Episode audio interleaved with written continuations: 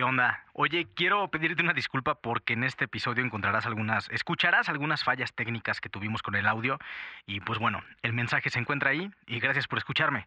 Bienvenido a este episodio. Amigos, el día de hoy nos encontramos ahora sí de regreso de un lugar a donde nunca me fui, siempre estuve aquí como tal, como lo dijimos hace otra grabación en donde me equivoqué y tuve un error ahí de ganancia en mi micrófono, pero bueno, me encuentro con Julio. Julio es un amigo con el cual trabajé, colaboramos, nos conocimos hace aproximadamente seis años y una persona que era bastante inquieto, que de repente estaba en la parte de producción de un canal de televisión aquí en Aguascalientes, eh, nos, por ahí nos veíamos y pues bueno, era de qué tantas ideas pasan por la cabeza hasta que de repente ya no lo vi decide pues cambiarse y dejar el, la estabilidad económica de un trabajo, de un trabajo formal o algo por el estilo, me atrevería a llamarlo formal, entre comillas, este, y decides emprender en el mundo de YouTube. Bienvenido, ¿cómo estás? Gracias. Eh, bien, estamos aquí echándole ganas a este inicio de año que es un tanto caótico y que ha representado un esfuerzo eh, mayor de mi parte debido a nuevas políticas y, y, a problemas que han surgido con las plataformas. Sin embargo, bueno, creo que es una buena señal ya que representa un nuevo reto, ¿verdad? Oye, me encanta cuando en un podcast grabamos otra vez la segunda toma por error porque es como un déjà vu que lo estás viviendo, ¿no? Esto lo acabo de escuchar.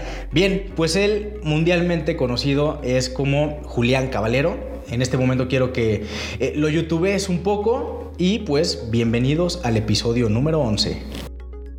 Julián, hace, vamos a trasladarnos hace cinco o seis años, de repente te conozco, es más o menos cuando yo entro a, trabajar en una empresa de radio también, y de repente me toca por ahí colaborar también en televisión un poco, y, total, ahí nos conocimos en este proyecto de televisión, tú andabas ahí en la parte de producción, andabas en el máster, y, y traías inquietudes y proponías, y proponías, y proponías, y de repente la televisión de antes, pues no abría las puertas tan fácilmente a los proyectos. ¿Qué pasaba contigo en ese momento, hace seis años? Bueno, eh, me podría definir como una persona que siempre está buscando algo, eh, lo cual en algunos puntos de mi vida me ha traído problemas, pero la mayoría de ocasiones siempre me ha traído beneficios porque no, eh, no soy tan conformista. no respecto a lo material, sino a lo personal.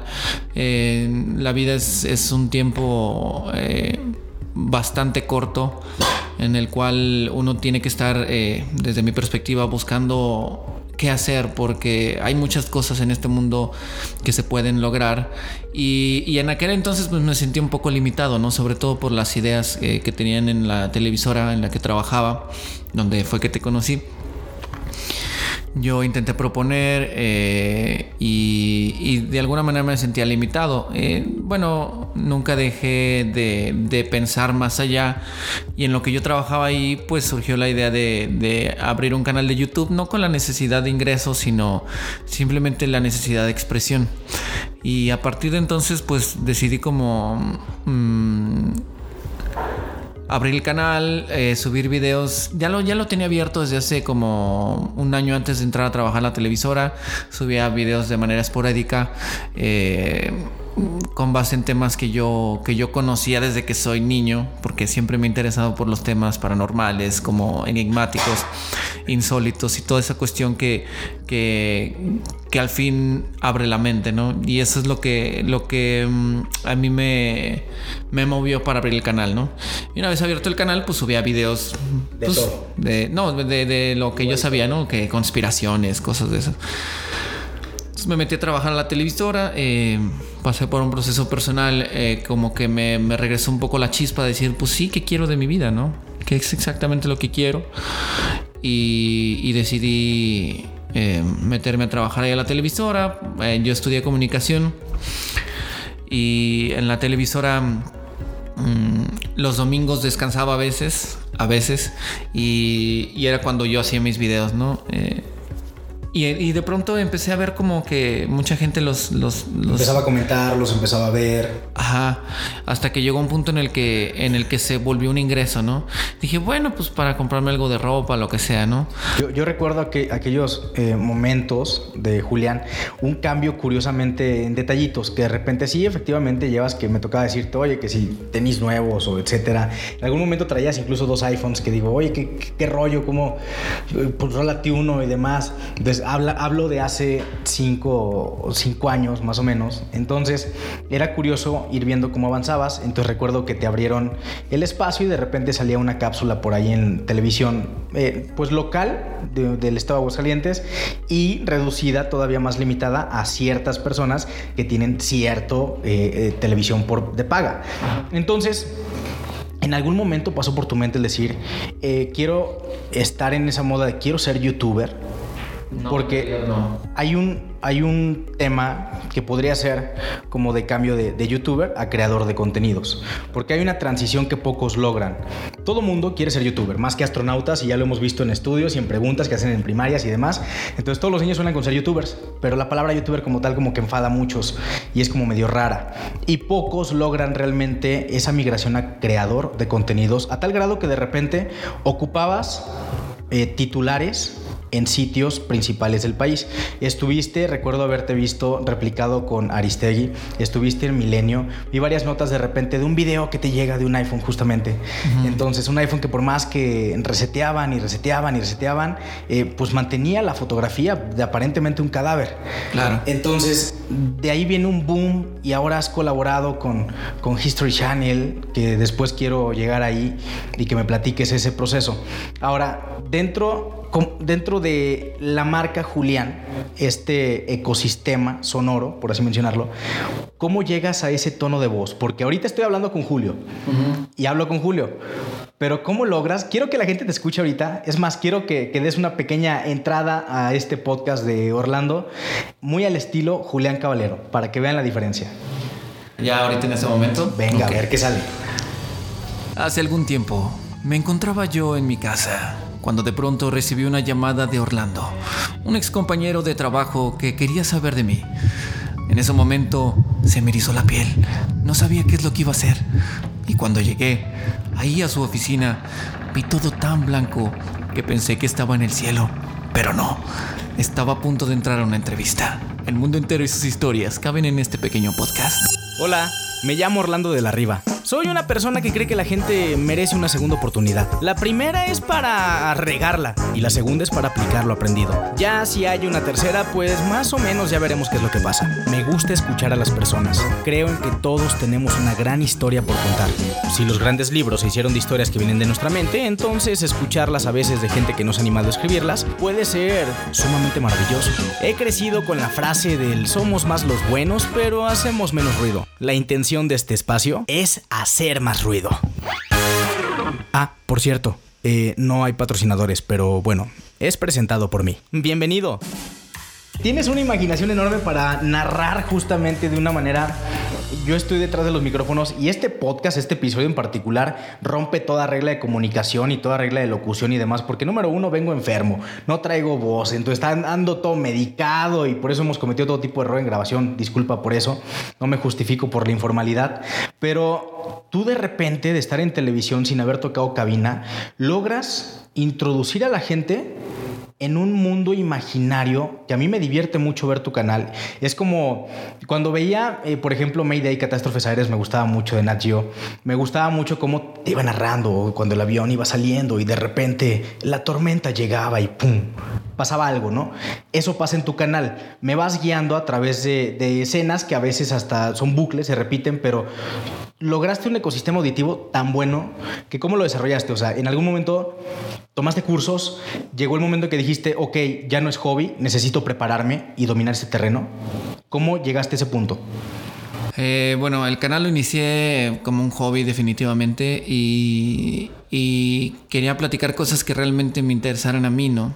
Porque creo que es un punto clave como para alcanzar a más gente, ¿no? Como hacer algo que realmente signifique algo para ti. Eh, porque si no, no sería como honesto, ¿no? Y, y creo que, que el, lo sonoro, pues siempre lo he traído, ¿no? Eh, desde pequeño me he interesado por la música, ¿no? Y creo que de ahí es, es como como manejo más bien eh, mis videos, ¿no? Porque mis videos son más audio que, que video, ¿no? manejo el, el, el, el, ecosistema sonoro, pues trato, el ambiente sonoro, trato de manejarlo para que cause a veces tensión, para que a veces cause destensión, para que cause alegría, tristeza, lo que, lo que sea. Y la voz la hago a veces un poco plana para que también mantenga como el... el o ausencia de emociones. Sí, claro, sí, sí, sí, por cual, por, porque pues bueno, vivimos en un mundo en el que así es, ¿no? Y, más bien manejo un tanto lo subliminal respecto al sonido, ¿no? Por donde, porque por los oídos a veces entra información que ni siquiera nos, nos, nos, damos cuenta que entra, ¿no? Y creo que mm, eh, en algún momento me di cuenta de eso yo eh, conforme fui avanzando, ¿no? Que me decían, oye, está bien padre tu voz y la manera en la que narras, pero realmente, bueno, creo que también es eh, el uso del lenguaje, ¿no? El uso del idioma, eh, las pausas, todos esos silencios que de pronto hay. Y creo que lo traigo yo mucho de, de, la, de la cuestión musical y además también de los programas que veía de niño, ¿no? ¿Qué veías de niño? Ufule, pues yo veía un montón de cosas, sí. ¿Narración de historias? Sí, hace, hace poco estábamos viendo un, programa que yo creo que del que nadie se acuerda que se llama En Busca de los Conocidos, que era de TV Azteca. A, mí me, a mí me, me, me, impactaban mucho esos programas, pero creo que era más por lo sonoro, porque ya lo veo y digo, ay, no estaba tan padre, ¿no? Pero sí la música tenía algo, ¿no? Como el intro de Le temes a la oscuridad. Ajá, sí, y esos, ese tipo de, programas, ¿no? Como programas de, de, sucesos paranormales, Tercer Milenio, eh, todos esos que pasaban por televisión abierta, ¿no? Y, ya un poco más grande, como que sí veía mucho el Discovery Channel, ¿no? Como eh, también, eh, pues todo lo que tenía que ver con, con temas eh, de extraterrestres, ¿no? yo de, de, pequeño recibí un regalo que no era para mí, ¿verdad? Estaba en la, en la, en la casa una enciclopedia de grandes enigmas de lo oculto y lo insólito de Tomás Doreste que compró mi papá y que pues yo me la adueñé, ¿verdad? Ahí la tengo de hecho todavía en la casa. Eh, cuando abrí la primera página vi las pirámides de Egipto. Recuerdo ese momento, tenía yo como siete años y fue como, ah, o sea, hay algo allá afuera que no entendemos, ¿no? Y me aventé la enciclopedia a esa edad súper rápido, ¿no? Y creo que ahí empecé como a trabajar la mente eh, de una manera yo creo que un poco distinta a, los, a, las personas de mi edad, ¿no? Ahora de grande cuando empiezas a, a vivir la vida y a viajar, eh, justamente hay una foto que recuerdo mucho de ti, que estuvo en tu perfil por mucho tiempo, que es en las pirámides de Egipto. Entonces, tenía en ese momento significó mucho para ti. Claro, sí, porque desde que yo vi esas pirámides, eh, suponía yo que tenía algún tipo de conexión con eso. Y de pronto ya estar allá es como es, curioso porque yo sin saberlo ahorita lo relaciono justamente con esa imagen y con ese viaje, que fue de los primeros viajes, ¿no? Que empezaste a hacer, que cambia completamente tu vida. Cambia en algún momento ese empleo, se convierte en un empleo que a la vez te da mayor ingreso que un empleo de 8 o 10 horas o de que un domingo sí, otro no, o a veces no tengo descanso. Y curiosamente te da más libertad. Eh, y tu familia funge un papel importante en ti. Sí, definitivamente sí, eh, debido a que eh, en realidad nunca se me limitó, ¿no? No es como que eh, yo cuando era adolescente de pronto decía, ahorita vengo, ¿a dónde vas? Pues me voy a la playa, ¿no? Órale. No era como una limitante, no era como un, el vivir encerrado, ¿no? Y eso de alguna manera me hizo darle vuelo a mi mente, ¿no? Siempre he sido muy imaginativo, muy como buscando siempre, ¿no? Buscando siempre algo, buscando algo, ¿no? Inquieto. Ajá, inquieto, sí. Y, y de, pronto sí mi familia ha influido de, alguna manera eh, positiva eh, respecto a eso, ¿no? Claro que, bueno. Tienes mucho acercamiento con tu mamá. Eh, no en tanto como al tema creativo, pero sí, de alguna manera sí, ¿no?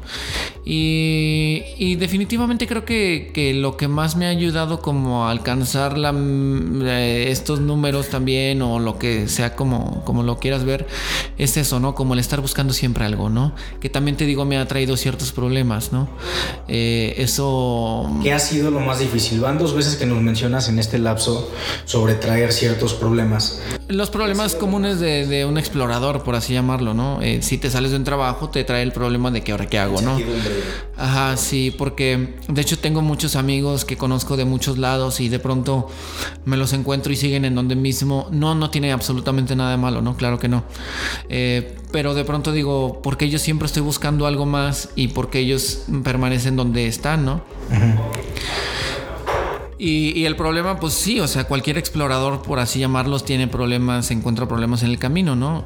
Pero cuando se superan esos problemas, esas eh, limitantes, por así llamarlos, eh, se convierte un poco más como un rollo de, de satisfacción, ¿no? Personal. Y es como pues sí, estaba buscando esto, ya lo encontré, sí existe, es como, una cuestión de comprobación. Yo recuerdo que sí le decía mucho a mi familia, un día van a ver que yo voy a ir a Egipto, un día voy a ir para allá, no sé cómo lo voy a hacer, pero voy a estar ahí, ¿no? De hecho, hasta soñaba, ¿no? De repente me despertaba llorando como de alegría, decía, oye, ahí estaba, pero no. Eh, y cuando estaba allá decía, sí, y ahora que sigue, ¿no? Como que, bueno, tú cuándo vas a estar. Oye, eso está padrísimo porque una de las, de las partes más difíciles para grabar contigo es que pues, te fuiste a viajar a varios países, vas llegando, justamente, eh, andas en movimiento todo el tiempo. Y una vez que empiezas justamente a tener muchas visitas, muchos views en internet, muchos comentarios, y de repente te conviertes en una noticia, se podría mencionar que nacional dentro del mundo digital, porque medios importantes te mencionan eh, ¿Qué pasó por tu mente en ese momento? ¿Lo asimilaste rápido? Dijiste, oye, fue como, oye, ya estoy aquí. O sea, ya el mundo, ya los medios, los diarios importantes a los que volteé a ver todo el mundo como una, este, Carmen Aristegui, ya está hablando de mí. ¿Qué pasó en ese momento? Pues nada, yo creo que en ese momento, en ese momento creo que eh, dije, órale, está padre, ¿no? ¿no? No sabía que pudiera llegar a tener tanto alcance. Sin embargo, no sentí como una satisfacción plena, eh, para ser honestos, porque no había como una parte creativa real en, de mí, ¿no? Como en algunos otros casos. Sí, eh, sí, era la historia del teléfono que alguien me mandó, ¿no? Pues lo pudo haber hecho cualquiera, ¿no? Pero sí estuve consciente de que hubo algo en el video que llamó la atención, ¿no? Porque bien te lo pudo haber dicho Aristegui y era así como que, ah, ok, y ya, ahí se quedaba. Eh, creo que la, parte que me emocionó fue ya cuando vi que en otros países me empezaban a mandar correo si podían usar mi video. Fue como que dije, ah, caray. Ya, tu contenido está rompiendo fronteras, yendo más allá. Ajá, y, la verdad es que, bueno, por ejemplo, ahorita no, no me he dado la tarea también, no sé por qué, quizá sea miedo, no sabemos, de, de, mm, de, subtitular los videos al inglés, no todos los que tengo. Eh, no sé por qué no lo haya hecho, no sé. Yo sé, yo sé que se puede, pues no sé, o sea, es algo sencillo de hacer, le pagas a una empresa que los... A un traductor. Ajá. Pero en aquel momento decía, pues hay, hay lenguajes que ni conozco, idiomas que ni conozco y, ahí está el video, ¿no? Y, la mayor emoción dentro de tu carrera como Julián Caballero, dentro del canal, ¿cuál fue? Recuerdo mucho cuando llegué al millón de suscriptores. Em, yo, yo, creo que ya estaba tan acostumbrado a ver como números en mi números en mi, en mi canal tan grandes que cuando llegué al millón, aparte me costó un montón de trabajo porque en los 800 mil suscriptores me atoré, me atoré y hubo una etapa creativa así como, pues me, lo que me, lo que me pasó hace como unos meses, ¿no? Ya no sabía ni qué subir, ¿no? Eh, y de pronto veo que llego al millón de, de suscriptores y y en ese momento recuerdo como que lo tomé así como, ah, ok, y me puse a ver la tele. Y, de, repente dije, no, a ver, a ver, a ver, apaga la televisión y, ponte a analizar todo lo que te llevó en la vida a llegar a este momento, ¿no? Y de pronto una sensación que no, que es muy difícil que, que vuelva a sentir yo creo en toda la vida como que me invadió como que desde los pies a la cabeza una, un hormigueo que no, que no he vuelto a sentir como me imagino que es como, como un instante de felicidad, ¿no? Eh, que creo que hay muchos tipos de felicidad, ¿no? Pero esa felicidad como de, de, todo lo que había caminado valió la pena y de pronto solté las lágrimas, ¿no? Como de, ah, sí valió la pena, ¿no? O sea, sí se pudo. Porque ahora, ahora tienes más de dos millones y no sentiste lo mismo al llegar al, segundo millón. No, claro que no. Y creo que en, cuando llegué al millón como que también me como que me dejé de enfocar en los números para enfocarme más bien en lo que realmente quería yo, ¿no? Y en aquellos tiempos le estaba haciendo, bueno, siempre le he hecho a la música, pero en aquellos tiempos estaba queriendo grabar algo, ¿no? En un estudio, nada más para quitarme la tentación. Y, dejé como de enfocarme tanto en los números y más bien en, en disfrutar la vida en sí, porque luego te puede llegar a absorber eso, ¿no? Como si fuera una competencia eso más importante que la propia vida, ¿no? Y después en aquellos días también pues conocí pues a la mujer con la que estoy ahorita y como que me cambió un poco la perspectiva de lo que significa la vida debido a que yo en aquel entonces todo el tiempo era trabajo, ¿no? De hecho en su cumpleaños yo me la pasé trabajando, ¿no? Y nunca me lo va a perdonar, pero... Pero creo que el, momento en el que yo la conocí a ella, como que conocí también como que la vida va de, de, vivir, nada más. Encontraste a tu pareja de vida. ¿Ella, ella llegó eh, por medio de, ser tu espectador o por medio de alguna amistad, alguna fiesta, o ni siquiera sabía qué te dedicabas? Eh, ella llegó ah, por medio de que me veía y y sucedió que yo en, el, en, la etapa de bloqueo creativo, yo era como que mándenme temas, ¿no? Porque ya me agoté, ¿no? la plática. Ajá, y pues bueno, la vi y vi su foto de perfil. Dije, bueno, pues se ve bien, vamos a hablarle, vamos a hacer amistad y, pues bueno, ya.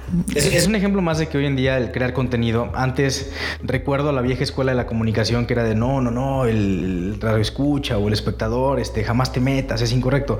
Pero van varios casos, justamente colaboro con un otro compañero locutor que a los meses de haber entrado a radio conoce a la que hoy es su esposa, que era también radio escucha. Entonces, hoy en día nos dedicamos más a hacer eso que es parte de nuestra vida más que un trabajo. Eh, muchas personas estamos tras un micrófono, dependiendo del medio, porque nos gusta, porque es como pasión, ¿no? Aunque a veces la lana venga de otra parte. Hoy luchas con ciertas vanidades.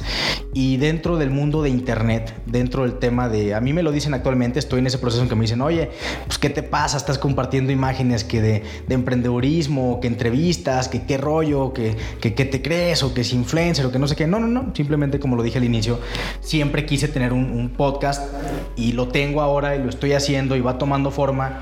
Y en algún momento la gente también te puede decir, ah, jaja, quieres ser influencer, youtuber, o jaja, ya te crees por tantos likes y demás.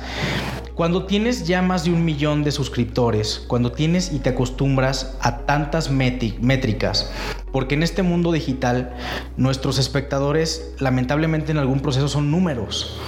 ¿Cómo le haces o cómo le hizo Julián o si en algún momento cayó en ese, en ese lapsus de soberbia extrema de decir, oh, tengo miles de subs y no me puedes alcanzar? ¿Caíste en algún momento en eso? Yo creo que es normal como caer en la soberbia, ¿no? Eh, sobre todo cuando de pronto pues vivimos en un mundo en el que pocas personas tienen la fortuna de hacer lo que quieren, ¿no? Y creo que eso también influye que la gente se moleste tanto cuando uno les dice que es youtuber o cuando, pues básicamente cuando uno hace lo que se le place de la vida, ¿no? Eh, yo estuve mucho tiempo eh, trabajando, trabajando, trabajando. Eh,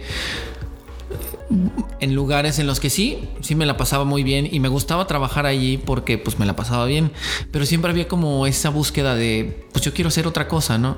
Y te digo, se dio la oportunidad de lo YouTube y y básicamente yo podía hacer lo que quisiera, ¿no? Y aparte me pagaban por eso, pues bueno, pues sí. Entonces creo que creo que por ahí va la gente que se molesta un poco, ¿no? Entonces la, la, pregunta más clave sería, una vez que te subes al famoso ladrillo al que todos nos subimos en algún momento, grande o chico, de diferentes tamaños, ¿cómo te bajas?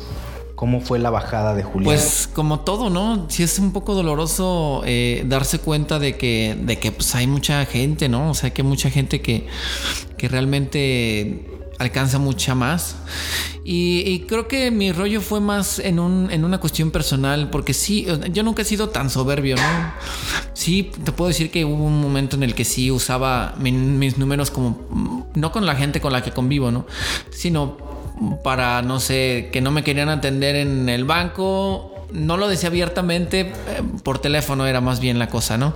Pero sí como que usaba los números como para decir, eh, pues llámame, o sea, si no yo te puedo quemar, ¿no? Nunca lo, nunca lo haría, nunca lo iba a hacer, pero era como... Usarlo como arma, tus métricas como arma. Ajá, claro, y creo que todo el mundo lo ha hecho eh, por la gente con la que he platicado en YouTube, por los amigos que tengo de ahí de la plataforma, creo que sí lo han llegado a hacer, pero es más bien una cuestión como de, pues sí, sí, es como una cuestión como, como el que llega y dice, ah, yo tengo dinero, ¿no? O sea, como es una enfermedad, yo creo que mundial, ¿no? En este momento como el poder, ¿no?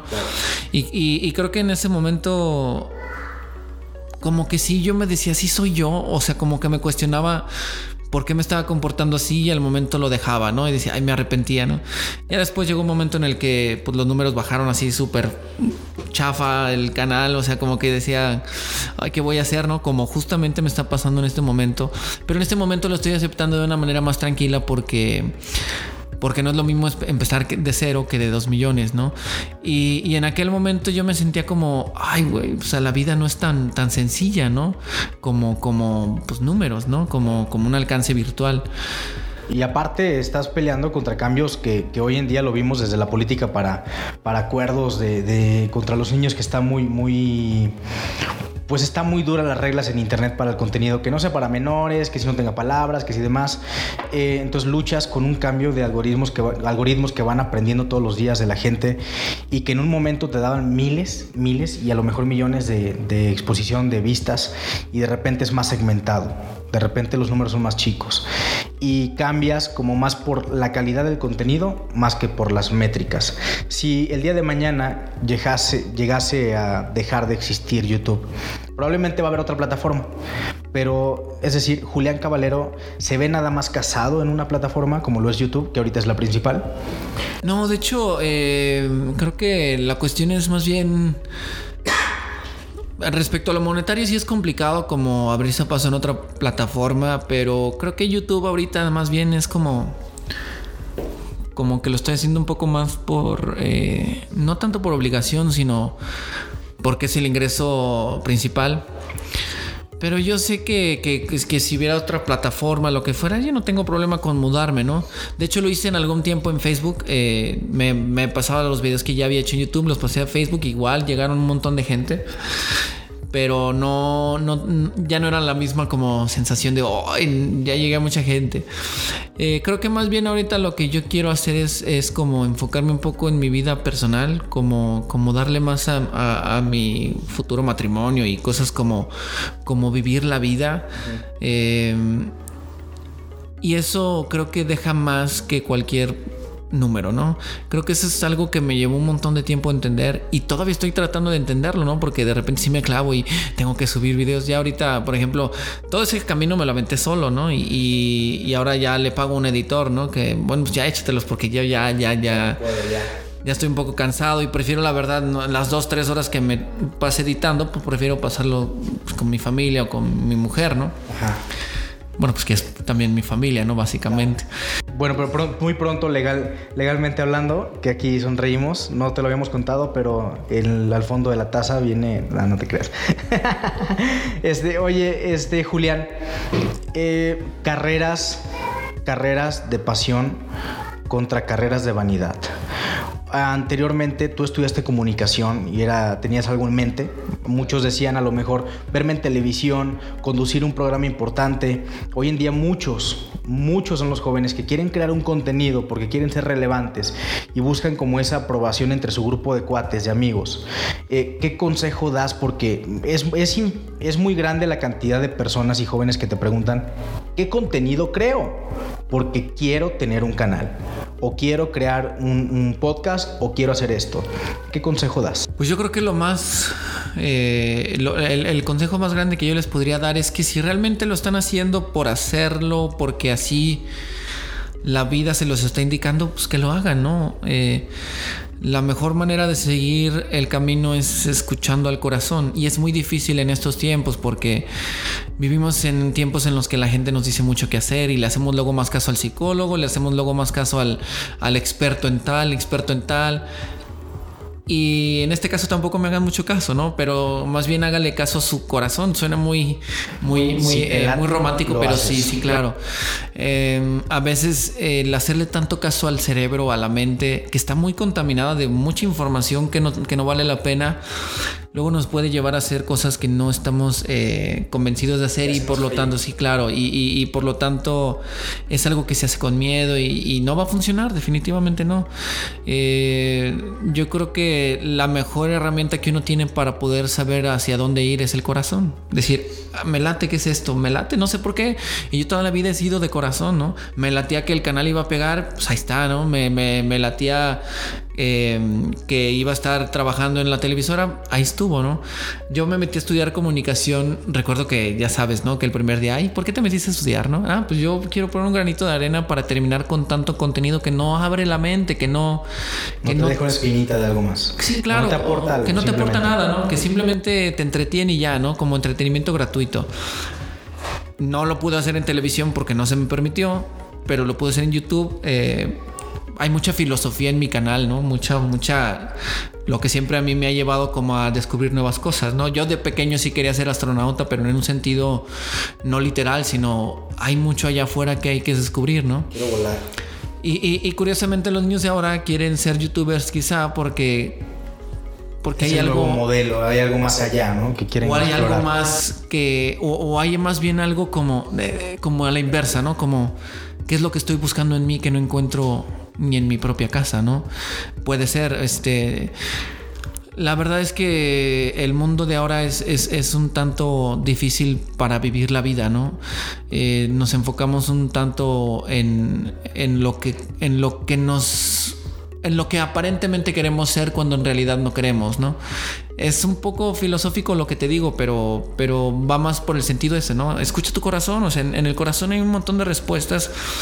Eh, por ejemplo, si no sabes qué hacer, pues pues deja fluir la vida, ¿no? Y la vida misma te dirá qué onda. Sí, claro. En algún momento, hay, digo, hay todavía hay plataformas digitales que, que dudo que sean por, por escuchar a su corazón, el crear contenido y son tan virales, como, como Nada Boom, por ejemplo. Este, te has metido tus trancazos con ellos también, que con todo el mundo se pelean y que hoy en día están envueltos en escándalos. Entonces también creo que es importante, a lo mejor no todos van a crear contenido de quien escuche este episodio, sino también es importante el aprender a consumir el contenido, que te está dejando. Yo en su momento es, un switch muy distinto. Me dicen, oye, es que te escuchas diferente a la radio. Claro, porque allá estoy en la parte comercial, allá me toca hablar un poco más de reggaetón, un poco más de tendencias. Y aquí estamos en este cara a cara, ¿no? En este face to face. Ahora, yo me atrevo a decirte que pues creo que nos da contenido para un episodio más. Se han pasado volando 30 minutos ya de este episodio. Eh, y que una de las cosas por las que me llamó la atención desde siempre el buscar a Julián fue porque lo conozco de hace bastantes años y no me ha tocado ver ese despegue de la tierra, al menos, de decir, ay, es que ya se, nunca me dejó de responder los mensajes, nunca me dejó de, es más, hasta de, llevarme a mi casa una vez que me encontró todo pasadito de copas en el centro, ¿no? Entonces, eh, ese detalle es muy importante porque he visto a muchas personas que afortunadamente, pues conocen medios, crecen, vuelan y se van a otras ciudades, pero se olvidan de todo, dejando atrás al mundo, ¿no? Entonces, ya sí me ha tocado, no es cuestión de mencionar nombres, de pum, hasta ya no te vuelven a ver. Entonces, eso no lo vi en ti y llama mucho la atención. ¿Por qué? Por la cantidad justamente de personas que han visto la marca que creaste y sobre todo la esencia que estás dejando en ti. Creo que no hemos terminado de lo que sigue en Julián Caballero, conocemos la primera etapa.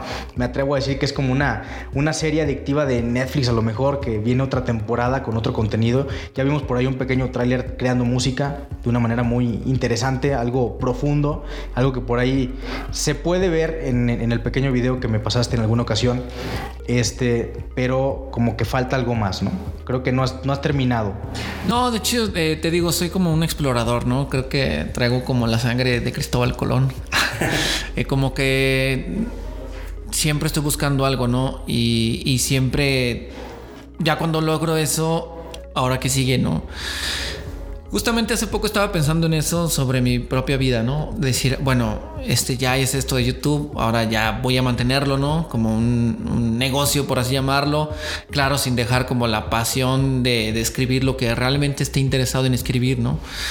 Y pero en lo personal creo que falta un montón de cosas, ¿no? Eh, como que este año sí, no tiene mucho que ver el número del año, ¿no? Ni nada, pero casualmente cuando empezó el año, como que me llegaron varias noticias así como que, eh, te puede cargar la que te trajo, ¿no? Y échale ganas, ¿no? O sea, haz algo, ¿no? Pero realmente lo que necesito hacer es vivir mi vida. O sea, eh, de pronto yo le comentaba a mi mujer, oye, ¿no será una señal del destino como que, oye, párale tantito y vive, ¿no? Vive, vive, o sea, deja fluir y, te darás cuenta de que no necesitas estar en una competencia constante, ¿no? Que es una enfermedad que tenemos ahorita en el mundo, ¿no? Todos están en competencia y, por esa competencia se olvidan de vivir, ¿no? Que es lo importante, o sea, como de estar en el hoy, sí. Claro, y, en la escuela te enseñan a eso, ¿no? A competir, tienes que ser el mejor. En países como Japón, pues eso está súper, súper eh, bien evidente, ¿no? Acá apenas vamos para eso y es eh, para mí es como un poco cansado estar compitiendo todo el tiempo, ¿no? Y ya... Como diría Odín de si yo quiero ser el número 2 o el número 4, pues ¿qué tiene de malo que sea el número 4? Sí, o, simplemente si yo no me quiero fijar en los números, pues ¿qué tiene, no? Claro. Eh, creo que es algo que no está tan chido como estar como en esa constante competencia, ¿no? Y eso deriva en cansancio. Eh, yo definitivamente ahorita estoy muy cansado, o sea, he llegado a tener problemas físicos debido a que todo el tiempo estaba yo queriendo crear. el estar siendo creativo constantemente por, por cuestión de estar queriendo alcanzar algo lleva un cansancio, ¿no? Y más si te vas haciendo de cosas materiales que luego resultan también una carga, ¿no? Entonces es como, como dicen por ahí, viajar ligero es mejor, ¿no? Pero cuando te das cuenta de eso, ya que una vez que traes una carga aquí en la espalda, es como que, híjole, ¿por qué no me di cuenta de eso antes, ¿no? Pero yo siempre he sido así, ¿no? En mi, es lo que te comentaba, ¿no? En mi exploración de la vida me doy cuenta de errores, aunque sea tarde, pero me doy cuenta y después se convierten en, virtudes, ¿no? Y te digo, la verdad es que la vida me ha dado muchas bendiciones eh, y, también me ha dado muchas experiencias que han derivado en, un constante buscar, ¿no? Porque pues la vida es, o sea, eh, yo no me imagino ni física ni, ni, ni, literalmente en un solo lugar, ¿no? Eh, hace rato mencionabas que, que, como que es la primera parte, ¿sí? ¿no?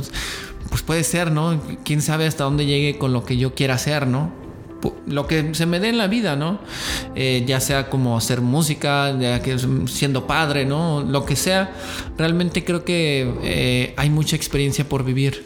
Pero estoy aprendiendo a vivir en este lapso en el que la vida me dio la oportunidad de estar libre por lo menos más de 5 horas, 10 horas al día, ¿no? Que me absorbía mucho los trabajos que he tenido, siempre han sido muy absorbentes, ¿no? Desde que mm, trabajaba en una cremería de cargador hasta que pues, eh, yo mismo me hice el absorbente el trabajo de YouTube, ¿no? Quizá por costumbre.